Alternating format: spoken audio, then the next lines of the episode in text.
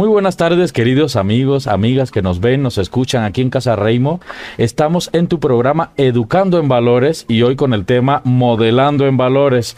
Eh, son estudiantes, como ya usted sabe, de la licenciatura en Psicología de la Universidad ETAC Campuchalco, liderados por la licenciada Verónica Cordero. Muy buenas tardes, chicos, chicas. Buenas tardes, maestra. Bienvenidos. Buenas tardes.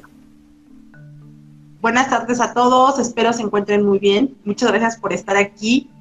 Eh, para dar inicio, Reinel, pues este, bien mencionabas el título de este, de este programa es Modelando en Valores. Vamos a hablar sobre una temática bien interesante que tiene que ver cómo las demás nos observan y además de qué manera aprendemos a través que estamos transmitiendo, no solamente los padres, sino todas las personas de las que nos rodeamos, para que seamos eh, parte de ese, de ese modelo que estamos siguiendo. Y para dar inicio les quiero presentar a este equipo maravilloso de mis alumnos, que bueno, está compuesto por mi querido Eduardo, Eduardo que es un alumno que eh, pues siempre es perseverante, siempre es comprometido. Eh, mi querido este, Uriel, que bueno, pues es un alumno que siempre está también comprometido, que siempre está este, interesado por saber más, es inquieto, es este, propositivo, bueno, ¿qué les puedo decir, no? Me, me, hace recordar mucho a mi yo cuando era estudiante, ¿no?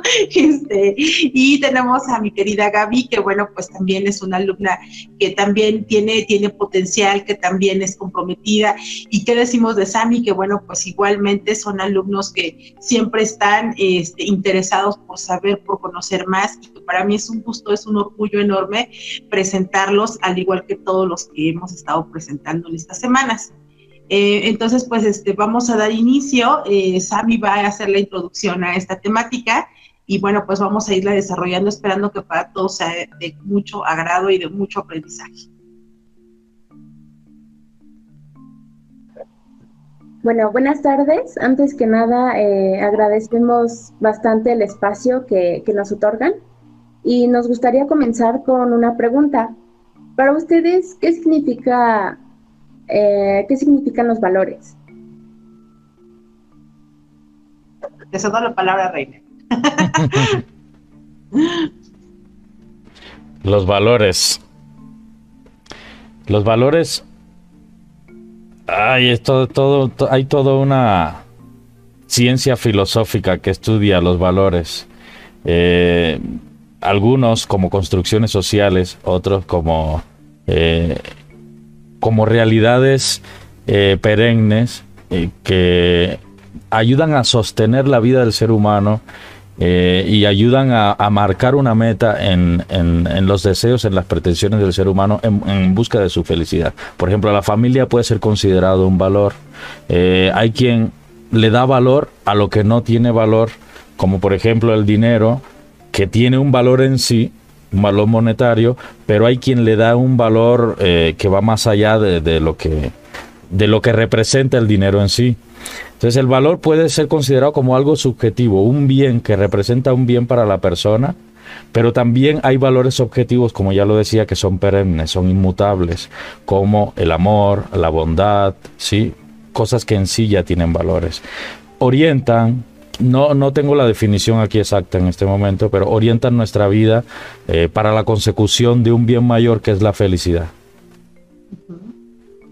Y yo quisiera agregar eh, con esta definición de valores que, bueno, yo pienso que tenemos tres valores principales. Eh, bien decías, no todos son en cuestión de la parte moral, pero sí son parte de los valores, los valores morales, nuestros valores materiales. Pensemos en qué cosas nos gustan, ¿no?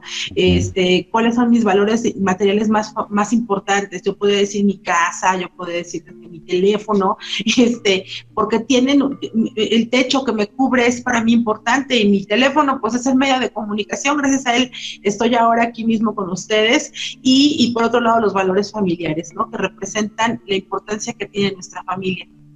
Si en este momento a mí me dijeran, eh, haz una lista de estos valores y ve despojándote uno a uno con cuál te quedarías al final, les aseguro que ese es el valor más importante para mí, ¿no? Y siempre, al menos en, mi, desde mi perspectiva, sería mi familia. Entonces los valores es, como bien decía Reinel, esto que nos guía, esto que nos orienta y que nos hace ser como somos realmente, que nos sostiene Así lo definiría yo. Bueno, así es como ya lo mencionaron. Eh, durante nuestros primeros años de vida, pues aprendemos como quien dice al tanteo, ¿no? Eh, tanteando el terreno, probando cosas y de acuerdo a esto, pues vamos viendo qué es correcto hacer y qué no debemos hacer. Eh, sin embargo, bien dicen que con quien luego se junta, a aullar se enseña, ¿no? Eh, inconscientemente, pues los niños están este, imitándonos totalmente y en especial a los padres, ya sea en cuestión de nuestras acciones, eh, nuestro cuidado, eh, nuestra forma de comunicarnos, también a veces en nuestros gestos, frente a situaciones que se presentan y, y así. Y pues bueno, con esto eh, vamos a ver el, el, objetivo que tiene realmente el modelar en valores. Como bien lo comenta Samantha, como bien lo comenta Rinel y, Verónica, eh, estos valores pueden llegar a ser muy, muy variados en sus construcciones. Sin embargo, aquí en Modelando Valores queremos resaltar la importancia que, va a tener el padre, la madre, a la hora de modelar estos comportamientos. Hablamos del valor que, que se ve reflejado en una acción y cómo es que estas acciones, cuando el padre las está llevando a cabo, conllevan pues, la parte del aprendizaje, tal vez sin ser conscientes, porque el niño está al pendiente de estos cambios, acciones, humores que va teniendo el padre a lo largo de, la niñez, porque no es de un solo día, es un periodo que va de la mano y, hasta que pues se termina todo. Pero también hay que ser conscientes de que no debemos de siempre estar estresándonos por ser el mejor modelo ante los hijos. Porque si nosotros decimos, bueno, hay que modelar valores porque es importante, no queremos llegar a decir, bueno, es que siempre lo tienes que hacer a cualquier momento, porque entrarías en la preocupación de, ¿lo estoy haciendo bien?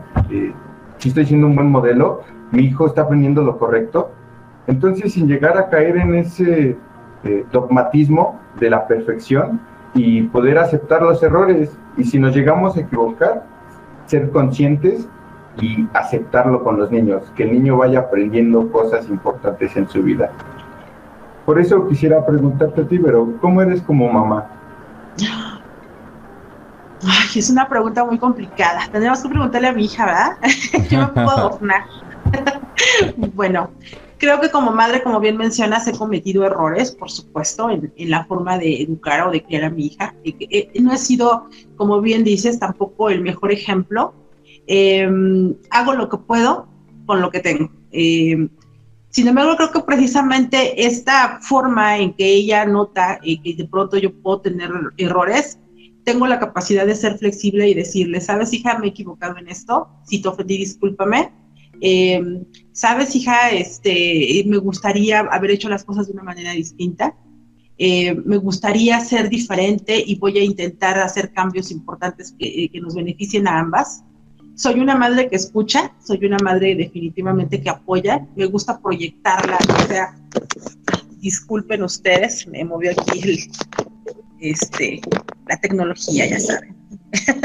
este, disculpen. Eh, me, gusta proyectarla, me gusta proyectarla que sea una mujer que, que se crea este, lo que está haciendo, que sepa que, que tiene todas las habilidades, tiene todas las virtudes para lograr lo que desea. Entonces, ¿Cómo me describo como madre? Pues así, como una persona imperfecta, como una persona que escucha, como una persona que está dispuesta también a aprender de esos maestros tan grandes que son nuestros hijos.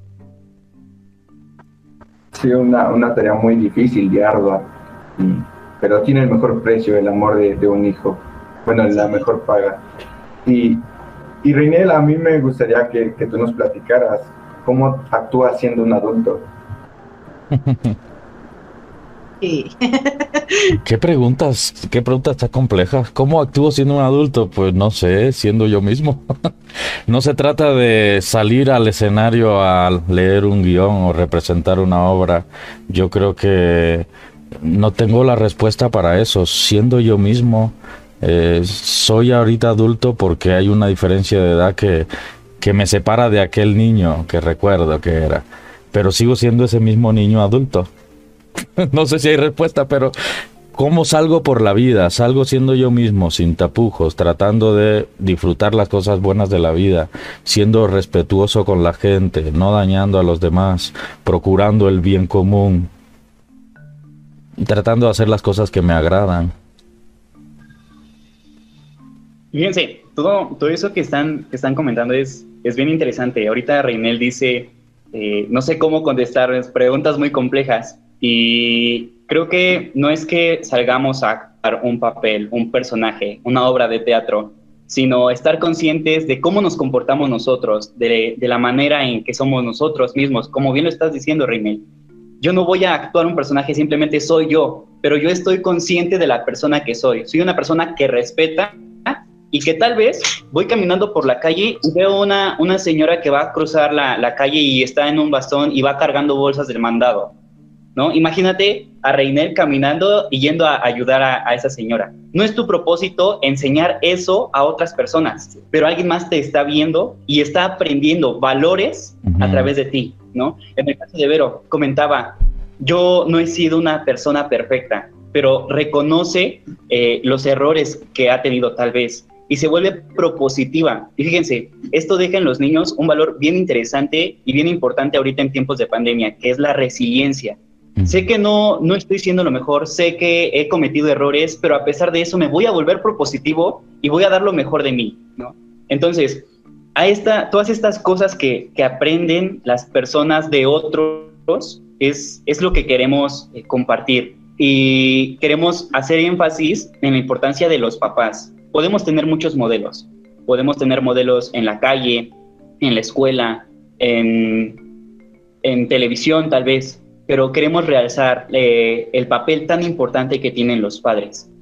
Los padres cuando quieren educar a sus hijos hacen estilos de crianza, de yo te voy a enseñar a que seas educado, te voy a enseñar a que seas responsable, te voy a enseñar a que seas perseverante, pero eso es lo que quieren dar a entender los papás.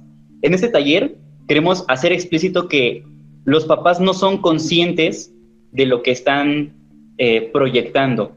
Aquí el niño es el que está observando todas las conductas. El papá va a estar, por ejemplo, eh, sentado en la sala viendo la televisión. El, papá no quiere que el niño vea eso, pero el niño lo ve. Está en constante interacción con, con los papás.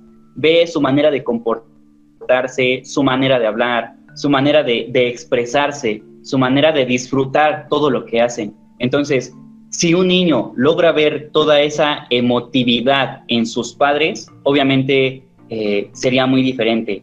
Y de hecho, Gaby nos va a compartir esas dimensiones de, cómo sería tener unos padres que sean un modelo eh, a seguir, básicamente. ¿No es así, Gaby? Así es, muchas gracias, Uriel. Eh, pues sí, me gustaría compartir eh, esta parte de, de, cómo es que los padres son modelos, tanto un modelo positivo, y no me gustaría especificar en, en, decir modelo negativo, porque en sí ningún padre es perfecto y ningún padre puede hacer todo a la perfección. Entonces, eh, pero sí hay acciones en las que los niños se fijan. Un ejemplo muy claro podría ser, ¿no? Si el padre eh, y la madre llevan la interacción en casa, donde eh, el niño constante ve que el padre ayuda a la madre en labores de la casa, en lavar los trastes, lavar la ropa, pues obviamente el niño se va a querer ver involucrado en, esta, en estas actividades, va a querer ser parte de ellas y por eso, por ende mismo, bueno, eh, el niño va a querer ser partícipe y acorde a la edad se le pueden eh, dar tareas específicas, porque obviamente pues un niño de tres años no le van a decir, pues lavas la ropa, ¿no? Eh, no, podríamos decirle a un niño, no, pues sabes qué, puedes ayudarme con recogiendo tus juguetes, ¿qué te parece?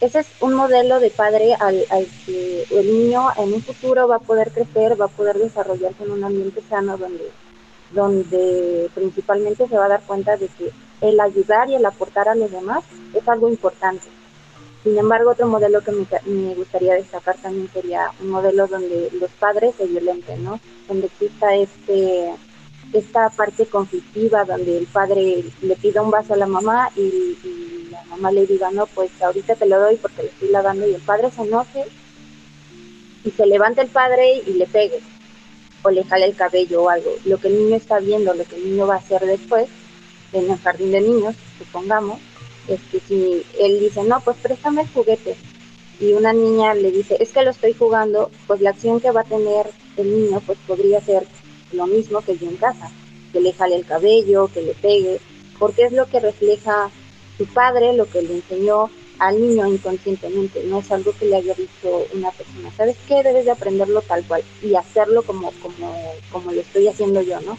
Pero sí es esta parte de lo que ves, lo proyecta tu hijo sin que tú te des cuenta de lo que ya aprendió. O no sé qué, tú, qué piensas tú, Vero. Que efectivamente que eh, cada uno de, nosotros eh, tenemos esa labor tan importante, ¿no? Eh, yo pienso que siempre tenemos que educar bajo la coherencia. yo no puedo solicitarle a mi hijo que se convierta en un lector apasionado cuando yo me la paso viendo La Rosa de Guadalupe, ¿no? yo puedo estar acostada en el sillón viendo La Rosa de Guadalupe, viendo este, Laura sin censura, este, el programa que ustedes quieran pero por otro lado me levanto enojadísima y voy y le digo a mi hijo, deja de estar jugando el teléfono, ponte a leer. ¿Cómo se va a desarrollar, por ejemplo, en un, en un niño el gusto por la lectura si yo no se le inculpo a través de la forma que, sería lo correcto, ¿no? Observándolo en mí. Eh, observando que somos eh, eh, apasionados ambos por la lectura, ¿no? Porque de pronto lo he llevado a la librería porque siempre ve que yo estoy leyendo, porque el niño comienza a interesarse. ¿Cómo le digo a mi hijo que no sea mentiroso si viene a cobrarme el abonero? Le digo, dile que no estoy. Y luego le digo, nada más donde andes diciendo mentiras, me las vas a pagar, ¿eh? dice, dice mi mamá que no está. Dice mi mamá que no está, oiga, ¿no? Entonces, este, pero yo lo regaño cuando a mí me miente. Entonces, esa incoherencia que muchas veces tenemos los padres es lo que lleva a que los hijos nuevamente tengan pues esta, esta manera como confundida, ¿no? Decir, bueno, o sea, ¿qué hago entonces? Yo veo que para ellos, bueno, no fumes, no, no fumes, ¿eh? Porque vas a ver cómo te, tú no debes de fumar, pero yo estoy con mi cigarro en la sala, este, viendo el fútbol, ¿no? Entonces, ¿por qué me dices que no fumes si tú lo estás haciendo? Si tú me dices que hace daño, entonces, ¿por qué te lo fumas tú? Entonces, estamos a veces cayendo en ciertas incoherencias de pedir cosas a nuestros hijos con las cuales nosotros no estamos modelando desde que ellos son pequeños. Porque no quiere decir que una vez que nosotros no hemos tenido buenos hábitos o que no hemos hecho cosas eh, en las cuales nos podamos sentir plenos, porque a lo mejor el modelo que seguimos no fue necesariamente correcto, no quiere decir que no lo podemos cambiar, porque una vez que salimos de nuestro entorno familiar, tenemos la oportunidad de conocer otras personas. Y esas otras personas, como bien ponía el ejemplo Uriel, tú ves que una persona va a cruzar la calle y vas y le ayudas y tú estás siendo el modelo, el modelo de otra, sin que siquiera lo hayas percibido. Tal vez hoy nosotros estamos aquí, estamos este, nosotros seis aquí platicando y alguien nos estará escuchando y dirá, yo quiero un día estar en ese lugar. Estoy, estamos transmitiendo algo, ¿no? Nos están observando, y de ahí todos estamos aprendiendo.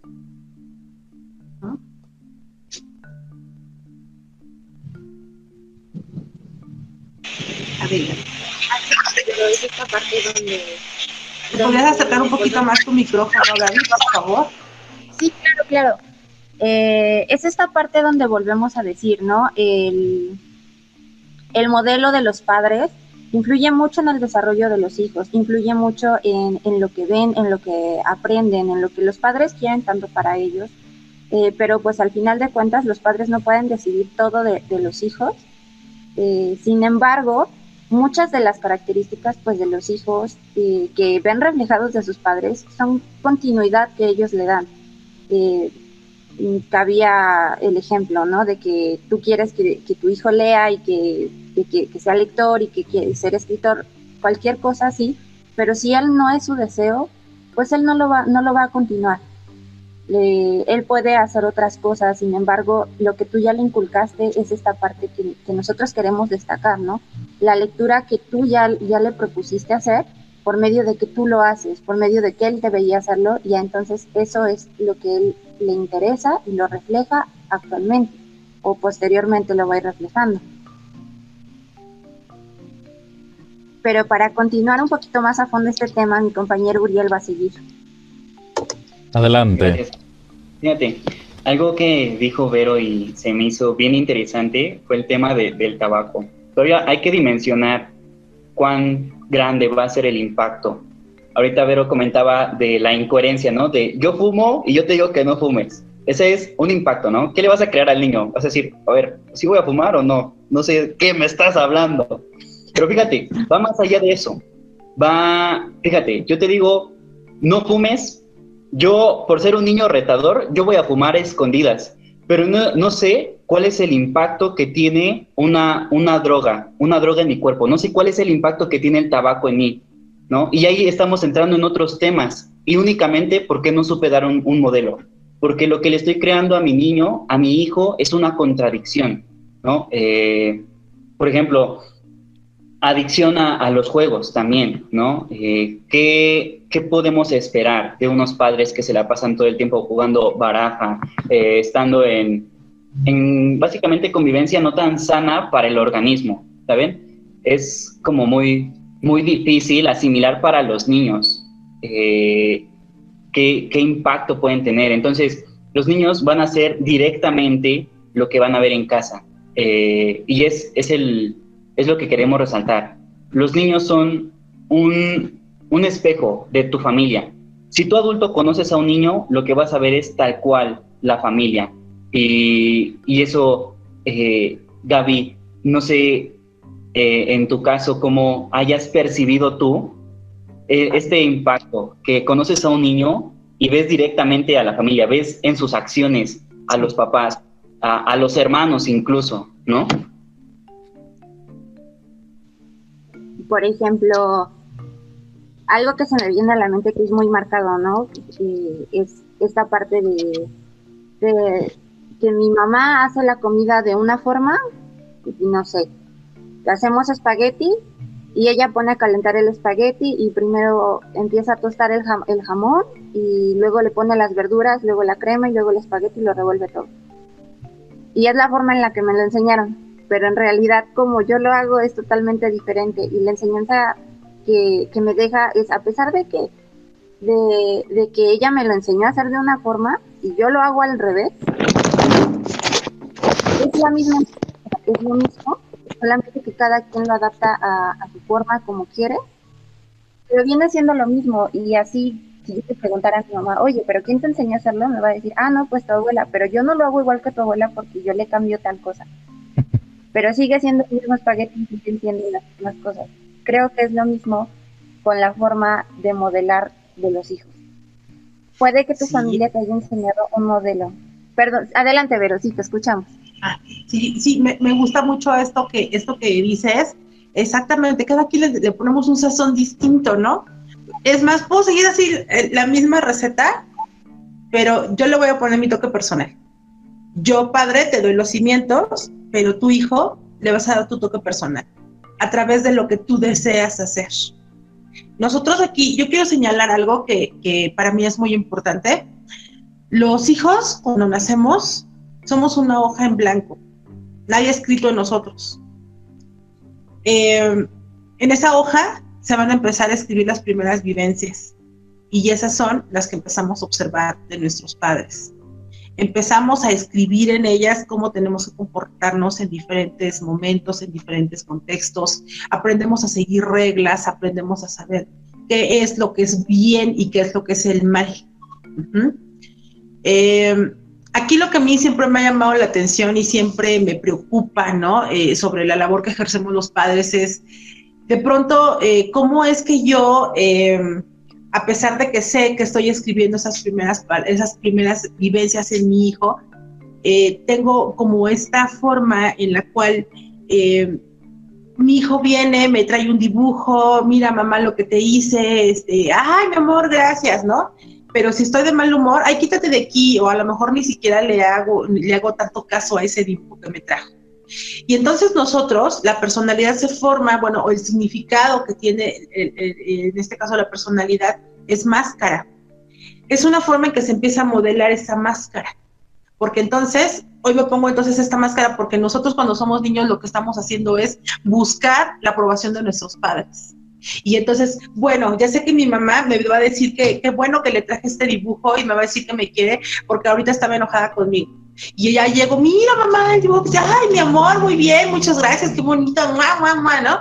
La próxima vez voy a querer hacer lo mismo, pero tal vez yo, mamá, estaba de mal humor y entonces le digo, ay, quítate de aquí con tus dibujos, ya, quítate de aquí, no me estás hablando. Ya te dije que no te quiero, que te vayas para allá porque te portaste mal. Y entonces el niño empieza, ¿y ahora cómo le hago? Porque estamos pensando en cómo satisfacer a nuestros padres, ¿no? Y ahora, y ¡chas! Me cambio la máscara. Ah, entonces voy a ser un niño que haga esto a ver si esto me funciona. Y así voy probando diferentes máscaras, de tal manera que cuando somos adultos seguimos con muchas máscaras encima. ¿Y qué creen? A veces la máscara con la que nos quedamos no nos gusta. No nos gusta definitivamente, porque no me siento libre, porque no me siento tal cual soy yo, porque sigo estando en función de aquello que me han dicho o me han hecho creer que debo de ser o, hacer para que los demás me acepten. Pero no me siento satisfecho. Me sigo sintiendo como con esa necesidad de ser yo mismo.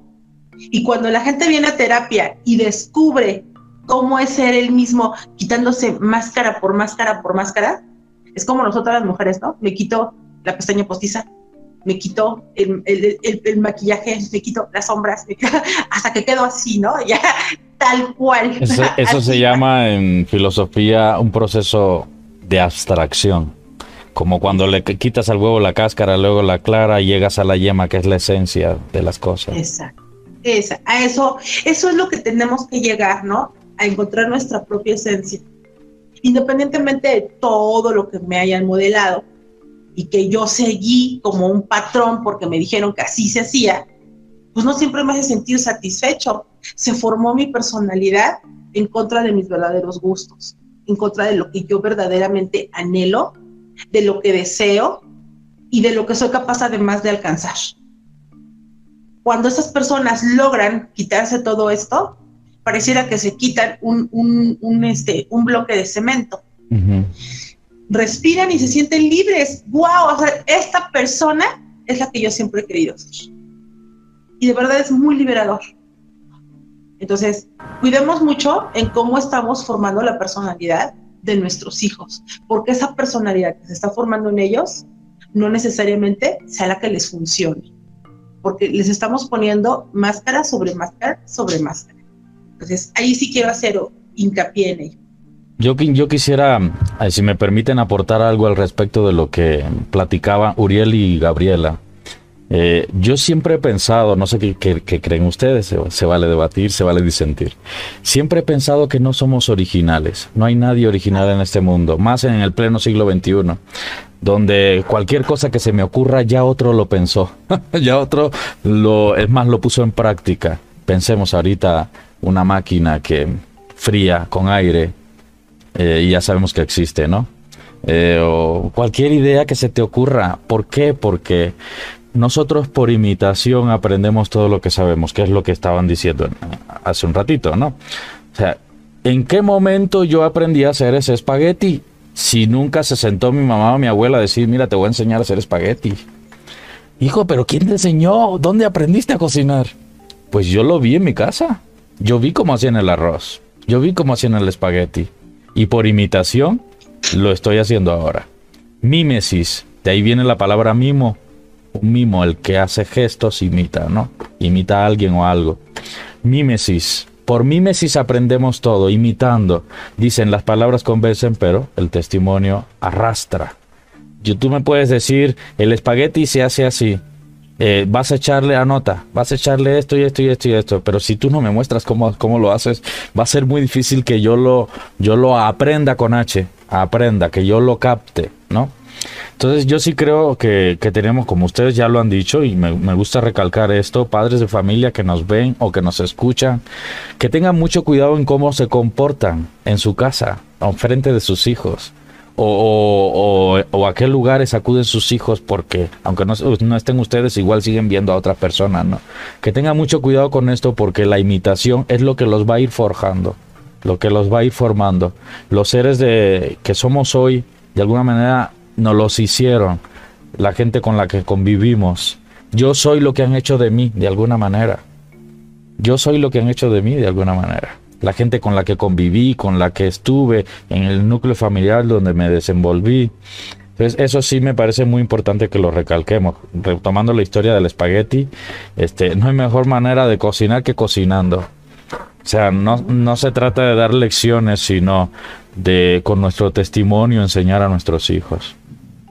Así es. Y, y, y yo también quiero recalcar nuevamente esto no quiere decir que nosotros tengamos que ser perfectos, o sea, bien nos lo decían, nos lo decían al inicio de la charla, ¿no? No se trata de que yo sea un padre perfecto, se trata de que yo les muestre a mis hijos no que ser perfecto, sino cómo soluciono esas imperfecciones. Ok, ya se me quemó el espagueti, ¿qué crees? Lo vamos a volver a intentar.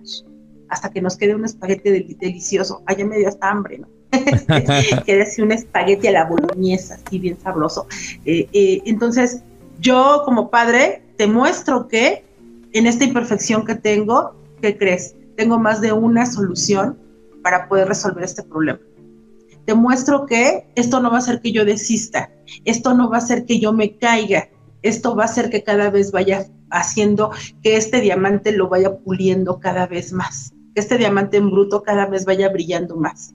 Y te enseño en adversidades, pero que el reto está en vencerlas y la diferencia está en cómo la resolvemos cada uno de nosotros.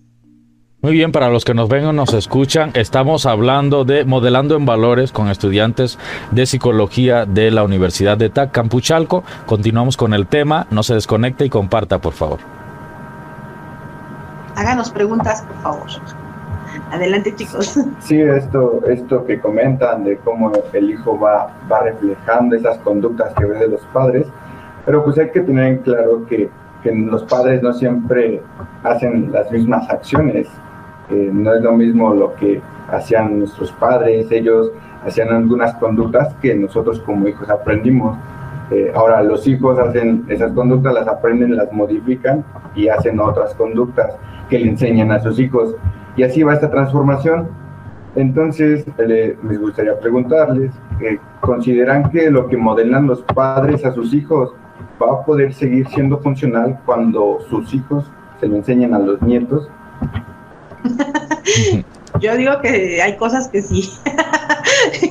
me, hace reír porque me acuerdo de dos que tres cosillas, ¿no? Que yo este, de pronto decía, ay, mi mamá. Mi mamá tenía una cosa que estaba enferma por la limpieza, ¿no? Entonces, este, se metía desde las 7 de la mañana a las recámaras y subía este, hasta el buró te lo aventaba en las piernas, ¿no? Para poder trapear este, la silla, el buró, y yo así, Dios mío, ¿no?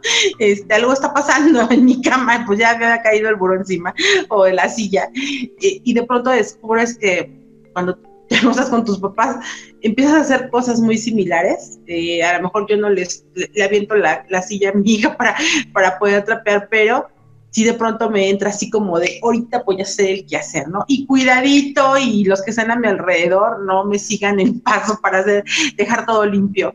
Eh, y algo que tengo muy, muy marcado y, que era algo que este, platicábamos el día de ayer precisamente en clase con, con con los chicos, les decía, bueno, algo que yo reconozco es que cuando yo tenía a, mi, a mis santos padres, este, eh, mi papá siempre era, por favor sean previsivos, por favor guarden dinero, por favor sean ahorrativos, no gasten más de lo que ganan, por favor tengan cuidado. Y nosotros, pues qué, ¿no? Acabo que tengo a mi papi y a mi mami que todo me lo resuelve, acabo que si me hace, ahí le pido dinero prestado a mi papá, ¿no? Ahí le pido dinero prestado a mi mamá. Y aunque te torcieran los ojos y mi mamá fuera así como de, yo no soy banco, pero bueno, terminaba prestándote, ¿no? Este, mi papá, ¿a poco te acabaste tu quincena? Ay, presta, ay, bueno, ¿cuánto necesitas? Y mi papá bondadosamente nos prestaba, aunque siempre se le pagaba, ¿no? Pero ellos así como de, ay, cuando ellos no están, de pronto, o sea, eh, dices, me encuentro solo, ya no tengo quien me aliviane en estas broncas. ¿Qué efecto surgió lo que nos dijo? Eso, justamente tener en mi conciencia que debo ser previsora, tener en mi conciencia que no puedo gastar más de lo que gano, ser, previsora en, en, cosas que pueden pasar y que yo tengo que resolverlas porque yo soy la responsable, ¿no? Claro que esas cosas que a él le enseñaron también al mismo tiempo en su familia han repercutido hasta este momento, ahora conmigo, ahora con mis hermanos. Entonces, hay cosas que se agradecen infinitamente, ¿no? Porque como bien decían, a lo mejor nunca me dijo un papá, mira, así para ahorrar, pero veíamos que él siempre nos sacaba de la bronca, siempre nos sacaba del apuro, siempre fue un hombre muy responsable.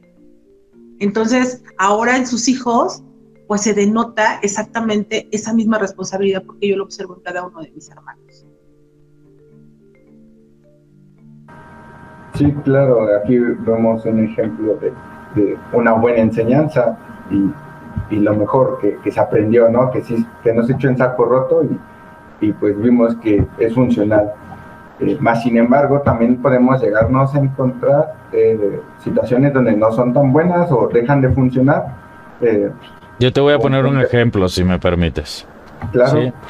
Hay, hay errores que también se heredan y se transmiten. Pensemos en un error ortográfico para no caer en, cuestiones más profundas, ¿no?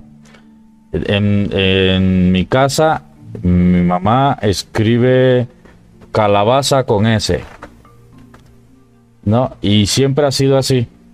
Y siempre ha escrito calabaza con S.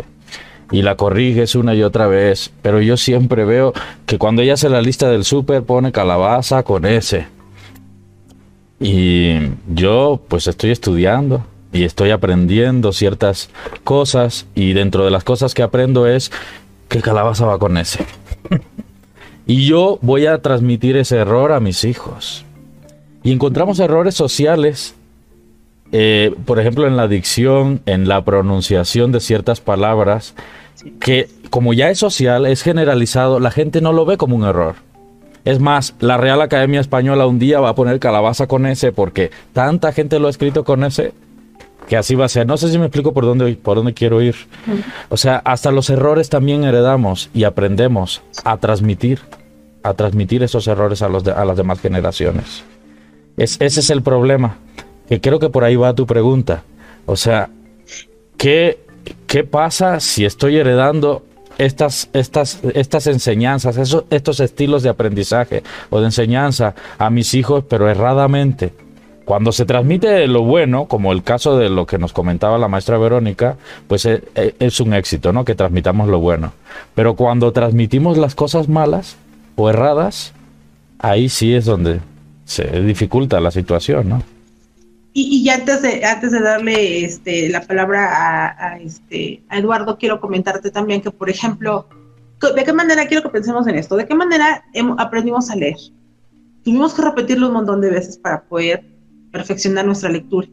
¿De qué manera aprendimos a escribir? Pues tuvimos que escribir, o sea, te decía la maestra, este, vas a escribir mil veces este, calabaza hasta que aprendas a escribirla correctamente porque justamente pues a través de la repetición estamos aprendiendo. Es como la historia, el, chiste, me acordaste un chiste que, que alguien, un niño que le dice a la maestra, no me cabió, porque estaba escribiendo y no le cabió el ejercicio, no le cabió. No me cabió. Ok, vas a hacer planas, vas a 100 veces no me cupo, no me cupo. Y ahí estaba el niño en su hoja, no me cupo, no me cupo. Pues no le alcanzó la hoja para la 100. dice, maestra, no me cabió poner no me cupo. o sea que por más que lo repitió, no aprendió la lección. A veces yo tenía una maestra que decía, la repetición es la madre del conocimiento, me acuerdo muy bien de ella. Tanto me lo repitió que me lo aprendí y nunca lo he olvidado. Pero a veces no se trata solo de repetir y repetir y repetir sino lo que decían hace un rato, perfeccionar. Este procedimiento se hace así, vamos a perfeccionarlo, vamos a hacerlo mejor. Con esa repetición que tantas veces llevamos a cabo, así de la forma en que aprendimos, vamos aprendiendo muchas cosas más. No solamente aprendimos a comer, a caminar, a escribir, a leer, a resolver problemas matemáticos, hemos aprendido más todavía. Y de entonces aquí lo peligroso es que así como tú ahora no le piensas en decir, a ver cómo se dice, ahí dice Uriel, ¿no? Porque estás pensando cómo vas uniendo las sílabas. ya lo haces de manera automática. Uriel, Reinel, Verónica, Samantha, rapidito, así, con solo ver las letras, ya, de manera automática lo haces. Pues así son los pensamientos automáticos que tenemos las personas. Porque aprendimos tanto a través de la repetición de ciertos patrones que ya no nos detenemos a pensar, sino que ya lo damos como una verdad absoluta. Así es. Y ya no lo cuestiono, ya no pienso en si la solución podría estar en otra cosa. Esta es una verdad absoluta porque lo repetí tantas veces, lo vi tantas veces, que entonces lo asumo como cierto. Y ahí está el peligro. Muy bien, continuamos aquí en Casa Reimo con nuestro programa Educando en Valores. Hoy estamos hablando de modelando en valores, el tema de hoy, con estos chicos, chicas de la eh, licenciatura en psicología de la Universidad de TAC, Campuchalco. Nos sentimos muy, muy agradecidos de que hayan decidido participar en este espacio de diálogo y de temas tan importantes como estos que ayudan a los padres a tener una visión mucho más ampliada de cómo educar a sus hijos. Continuamos con el tema, adelante, seguimos seguimos desarrollando este tema de hoy. Sí, muchas gracias, René, maestra Vero. Eh, bueno, como ya estábamos comentando, eh, la importancia que tiene los padres como modelos, siendo figuras de, de sus hijos. Y fíjense que la formación de, de, una persona como ser humano, como una, la extensión de la palabra de una persona, es un proceso. Y lo que compartimos, el modelo de los padres, son las bases, como ya lo decía Vero, como lo decías tú, René. Son las bases, pero esas bases nosotros las tenemos que desarrollar. Comentaba mucho el ejemplo de, errores y que también se, se transmiten, se enseñan los errores. Obviamente, definitivamente, pero va a ser de ver ya de las personas, de los niños, eh, hacer conciencia de que eso es un error, es una situación que se tiene que modificar y que si la modificas vas a mejorar y vas a crecer como persona. Y ahora eh, como parte del proceso es ir poniendo las actividades de, de todos los niños para que en un futuro no muy lejano estos niños que siguieron modelos de sus papás bien cimentados con valores se vuelvan líderes capaces de dirigir movimientos sociales que tengan habilidades de, relacionarse con los demás, ¿no? ¿Qué sería mejor que nadie tuviéramos pena para hablar en público o de dar un, un taller para tantas personas, ¿no? Sería, sería lo mejor, poderte expresar libremente con todo lo que tú quieres. Eh, ocupar también puestos importantes de trabajo, no únicamente quedarnos en, en, la mediocridad como muchos nos han hecho creer, sino esforzarnos al máximo, demostrar nuestras competencias, que somos capaces y que nos gusta mucho lo que estamos haciendo. Y por qué no pensar en colocarnos en puestos directivos, eh, colocarnos en, en, cosas que nos gusten, que nos apasionen. Eh, tenía un profesor, un profesor, perdón, que decía la siguiente frase: Un líder no es el mejor, sino que se rodea de los mejores.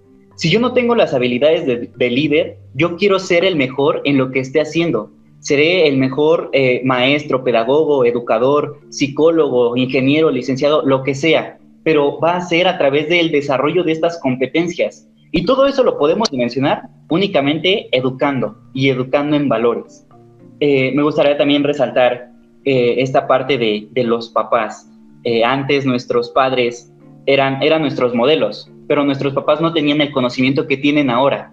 Los papás de antes tenían muchas ideas ya predefinidas, prejuicios si lo quieren ver de esa manera, muchos aprendizajes de cultura que vienen de generación en generación.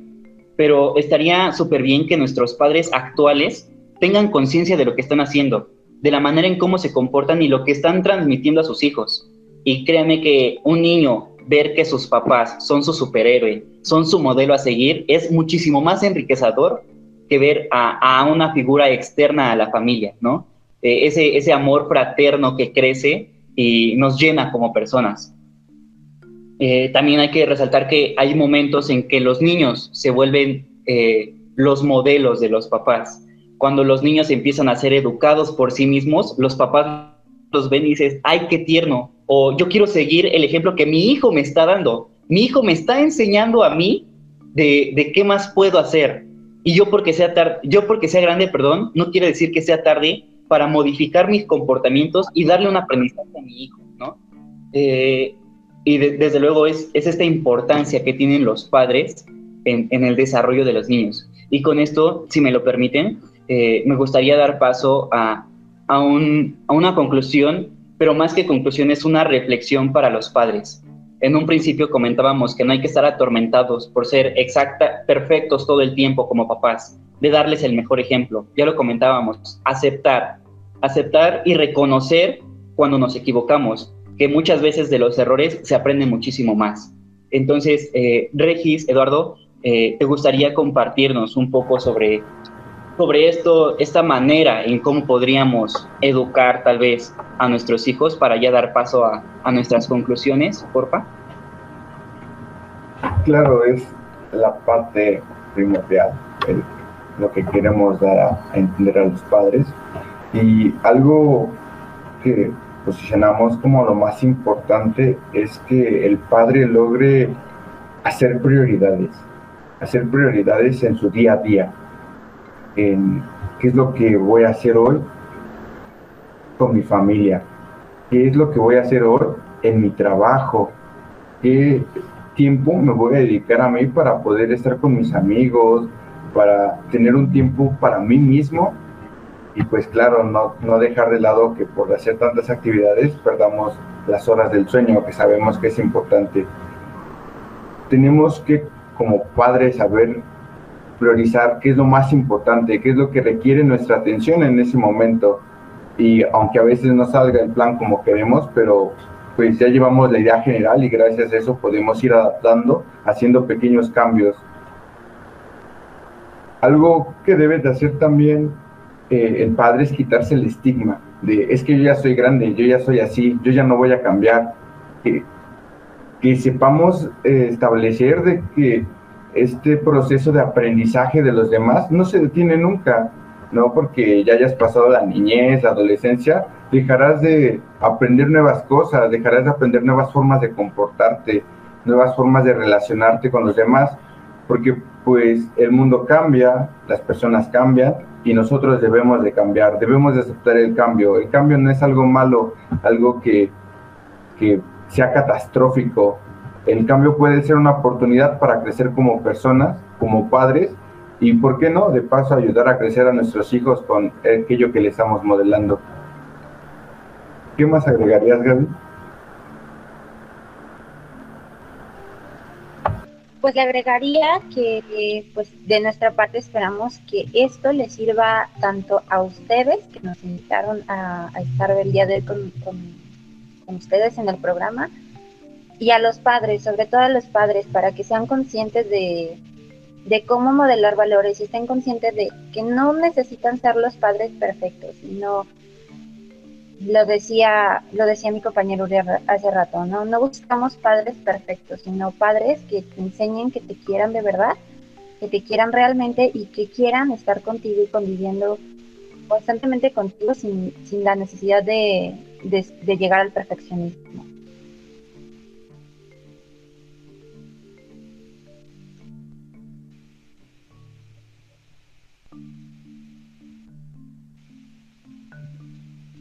¿O qué piensas tú, Reiner? Hizo un silencio en la sala, como diciendo, ¿ahora qué? Mira, cuando hablaba Uriel de, del liderazgo, eh, yo creo que fue un muy buen ejemplo esto de, de, que los padres tienen que ser líderes. El líder es como cualquier líder. ¿Qué es lo que hace a un líder ser líder? A ver, yo te estoy contestando con una pregunta. ¿Qué es lo que hace a un líder ser líder? El, definitivamente va a ser el impacto que va a tener sobre los demás. Eso, la influencia. Un líder influencia en los otros. Sea bueno o sea malo, protagónico o antagónico, sí, un líder va a influenciar en los otros. Hoy en día se habla de influencers, ¿verdad? En las redes sociales los influencers. Es esa gente que genera contenido digital y que a través de lo que genera arrastra muchos seguidores. Tiene muchos seguidores. Y esa es la dinámica del liderazgo. Alguien que con su voz o con su comportamiento arrastre a seguidores, a fans, ¿no? Eso es un verdadero líder. Yo creo que los profesionistas tenemos que ser líderes en la sociedad no, no, no estudiar una carrera nomás para que nos paguen un buen salario, sino ser, ser líderes que influencien a los demás hacia el bien y al bien común. Tenemos que ser influencers, nosotros tenemos que ser influencers, influenciadores de contenido, que todo lo que hagamos se haga viral, tenga impacto, porque nosotros no estamos haciendo cosas malas, estamos haciendo cosas para construir una mejor sociedad. Y en, en modelando valores, tenemos que precisamente nosotros ser protagonistas en este ejercicio con nuestros talentos, con nuestros dones, nuestras capacidades y por supuesto también con nuestras carreras, todos los estudios que tenemos, ¿no? Me parece muy importante que ustedes eso lo tengan muy en cuenta, que ya casi van a salir a, a dar un servicio a la sociedad, lo tengan muy en cuenta, ustedes tienen que ser influencers, que no lo, no lo vean como una mera profesión o una manera de obtener un recurso económico, sí, eso también, pero aparte que puedan ustedes impactar en la sociedad buscando el bien común, es lo más importante. Y, este, agregando un poco a, lo que mencionas, eh, lo que bien mencionas, Reinel, eh, quiero que eh, me gustaría que pensáramos en que todos somos no solamente influencers, somos también maestros de muchas personas, ¿no? Y hablar de maestro no es solamente transmitir conocimiento teórico de lo que, o sea, como lo que yo hago en la universidad, ¿no? Sino estoy hablando de ser maestro a través de lo que estamos nosotros dejando como huella en las personas. ¿Qué quiero yo? ¿Cómo quiero ser recordado yo en un futuro? ¿Qué me gustaría que pensara de mí mi hijo, mis alumnos, mi madre, mi padre, mis hermanos? ¿Cómo me gustaría que esas personas de las cuales yo me rodeo me recordaran en un futuro? ¿Qué huella quiero dejar? ¿Qué quiero transmitir? Porque al final del día, eh, esta, esta huella que yo estoy dejando es lo que realmente me hace que yo sea valioso, ¿no? Y, yo quisiera invitarlos a que pensaran un poco quiénes han sido sus mejores maestros en la vida. Yo les podría hablar de mis mejores maestros y no solamente de la escuela, sino de gente que de veras ha marcado mi camino y que ha dejado un gran aprendizaje para mí. La Tierra, antes de que el hombre supiera que giraba alrededor del Sol, no lo hacía o siempre lo hizo? Siempre lo hizo, ¿no? Siempre lo hizo, porque eso es una verdad. La verdad es indivisible, inmutable, objetiva y es única. O sea, porque no supieran los hombres si era el sol el que giraba alrededor de la Tierra o la Tierra alrededor del sol, no significa que las cosas cambiaron. La verdad siempre fue esa, la Tierra gira alrededor del sol, aunque no te enteres aunque no lo sepas. ¿Por qué digo todo esto? Porque los valores son inmutables como las, como las verdades, no cambian. Cambian las maneras en las que lo percibimos y, los, y nos apropiamos de ellos.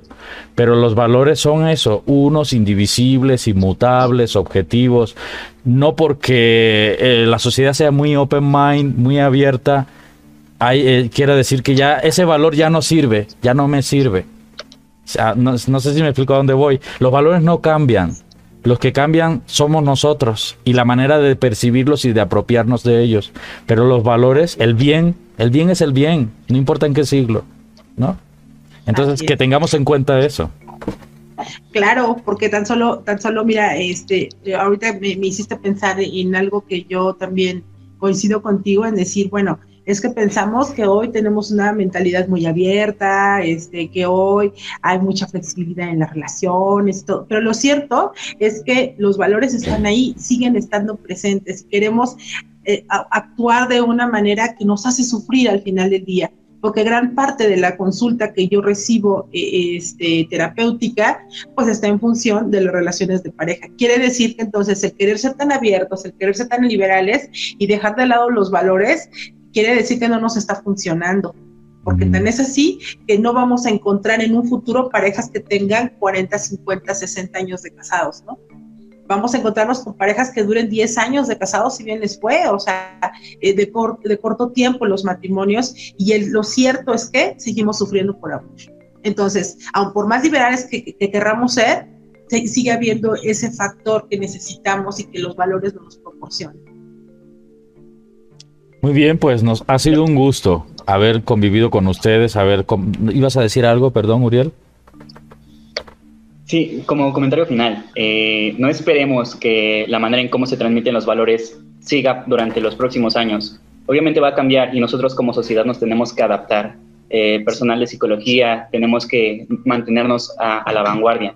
Entonces, eh, van a cambiar, pero eso no quiere decir que, que, ya se vayan a perder, sino hay que adaptarnos y de acuerdo a los cambios de la sociedad, nosotros como profesionales, eh, igual meternos, ¿no? Y es, es extenso a todas las carreras, definitivamente. Muy bien, chicos, chicas, no sé si quieran decir algo breve para despedir este programa.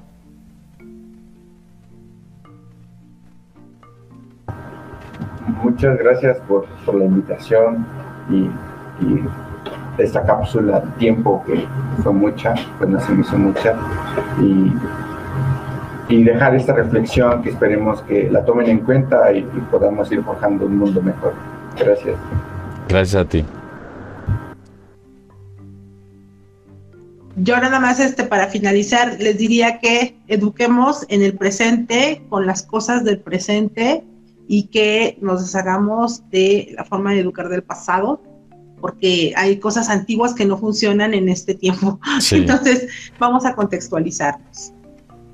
Muy bien, pues un gusto haber estado con ustedes compartiendo este tema una vez más aquí en Educar en Valores, este programa que como hoy se transmite todos los viernes al punto del mediodía. Nos esperamos en una próxima emisión con más chicos y más temas. Hasta luego. Muchísimas gracias chicos, muchas gracias por sus aportaciones. Un abrazo. no olviden seguirnos. Síganos, suscríbanse ahí en nuestras redes. Hasta luego. Que tengan muy buena tarde. Hasta luego.